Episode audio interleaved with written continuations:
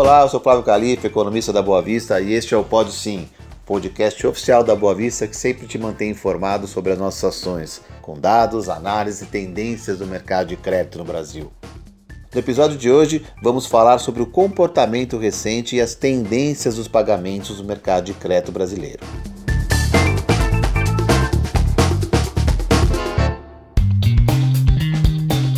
O ano de 2020 já começou com o crescimento da inadimplência. Esperava-se um certo crescimento da inadimplência em 2020, à medida que o crédito da pessoa física já vinha crescendo a um ritmo elevado.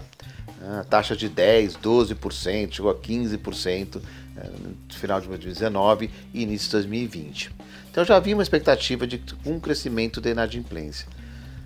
Quando vem a, a pandemia e todas as restrições foram criadas com ela, a expectativa que se criou foi que essa inadimplência seria um crescimento muito rápido, até explosivo. É, baseado em experiências anteriores, se a gente olhasse todas as últimas grandes crises que aconteceram na economia, se a gente pegar desde 2000, por exemplo, lá onde teve crises externas na década de 2000, depois década de 2010, crises internas, em todos esses momentos a inadimplência cresceu muito rapidamente. Teve um crescimento muito explosivo, seis, sete, oito meses atingia um pico de crescimento, crescendo 20, 30%, até mais, mas depois também recuava aos patamares anteriores, mais ou menos nesse período de tempo.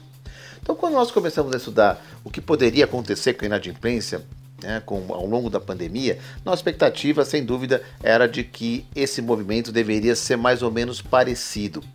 Né, um crescimento explosivo, né, mas que poderia depender de outros fatores, que estavam ali se desenhando, como como se comportariam os concedentes de crédito, como se comportaria o próprio governo em relação a essa pandemia, que eram algumas alguns elementos que não existiram em crises anteriores. Então essa poderia ser um pouquinho diferente.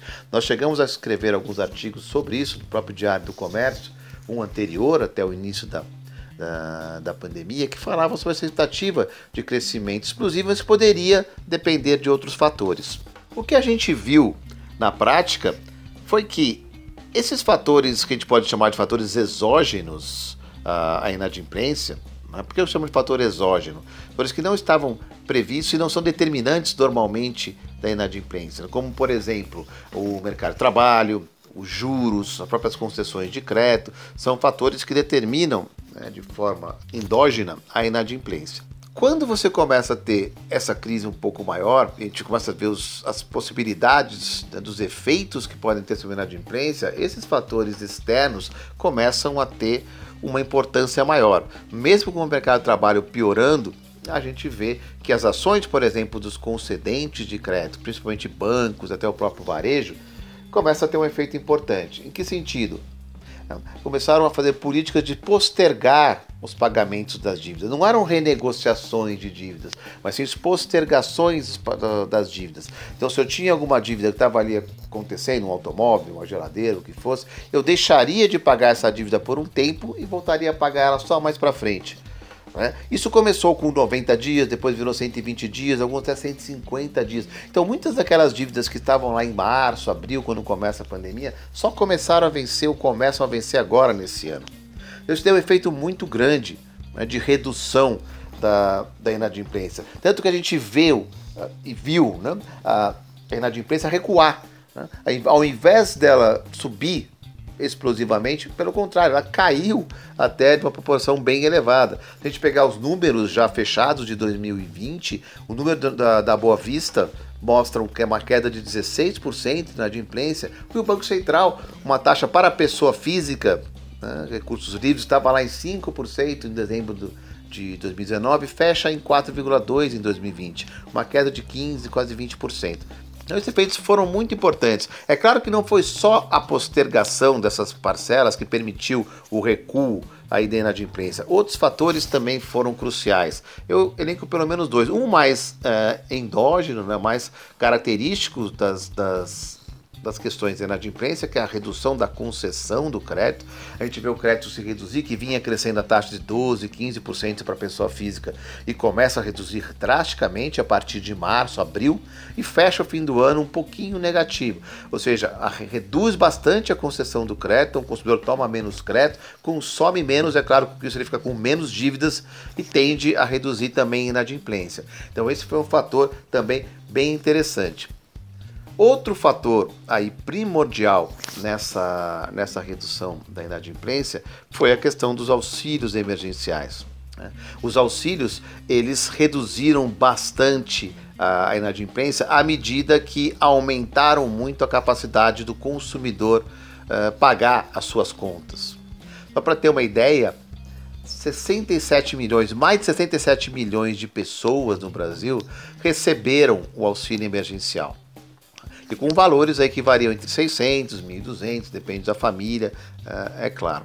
Esse, esse valor muitas vezes supera a renda média de muitos desses grupos, que foram a maioria, né, principalmente classe D e E, que às vezes nem tinham esse tipo de renda. E viram aí a sua renda crescer bastante, aumentando a sua capacidade de pagamento. Então, é claro que isso ajudou a reduzir a inadimplência e até mesmo a saída de consumidores do, do cadastro de inadimplentes. Então, essa inadimplência que inicialmente fica, seria mais explosiva, ela se reduziu, ela se diluiu, né? ela se diluiu e ela começa, né, pode começar a aparecer ao longo de 2021.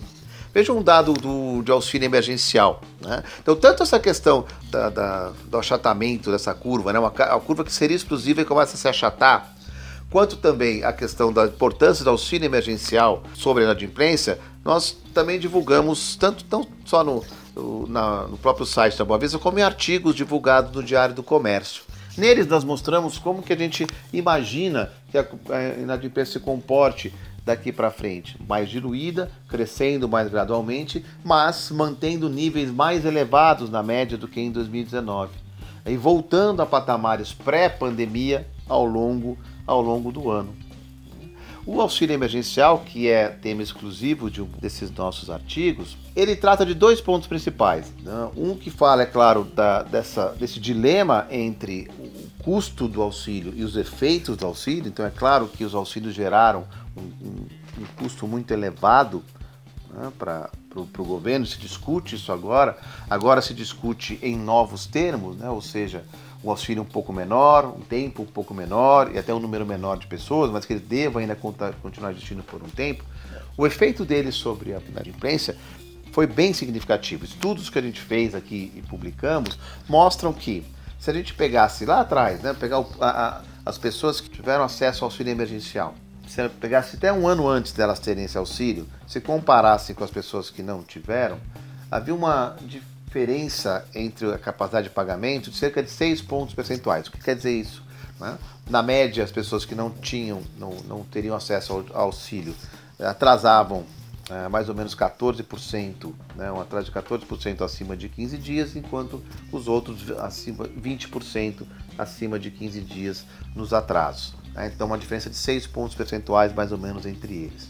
Quando vem a pandemia, os dois aumentam. Né? O que paga, era 14% de, atra, de, de, de inadimplência vai para 18% e o outro que era 20% vai para 25%, mais ou menos. Né? Então isso faz com que suba a inadimplência dos dois e o gap entre os dois aumente.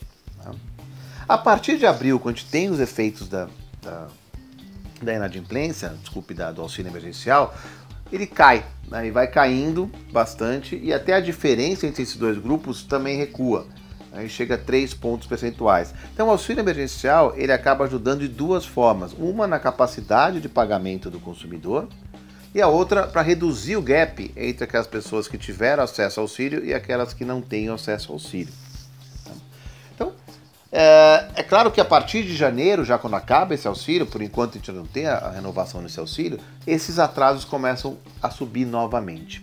Né? Então, o que a gente pode imaginar para 2021 é que com essas postergações terminando e voltando a crescer, a, a, a serem cobradas a partir de 2021, com o auxílio não acabando, mas se reduzindo significativamente, é, provavelmente ele terá efeito aí sobre a inadimplência ao longo do ano.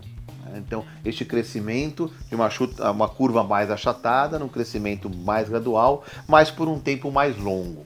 Né? É claro que isso, olhando, como sempre, com as variáveis que nós temos agora, né, com as expectativas que a gente tem agora em relação às demais variáveis. Uma que ainda está atrapalhando bastante a melhora desse pagamento do mercado de crédito é o próprio mercado de trabalho. Né? Então a gente deve sair de um auxílio emergencial enquanto o mercado de trabalho ainda não melhora, ou seja, enquanto o desemprego ainda continua crescendo.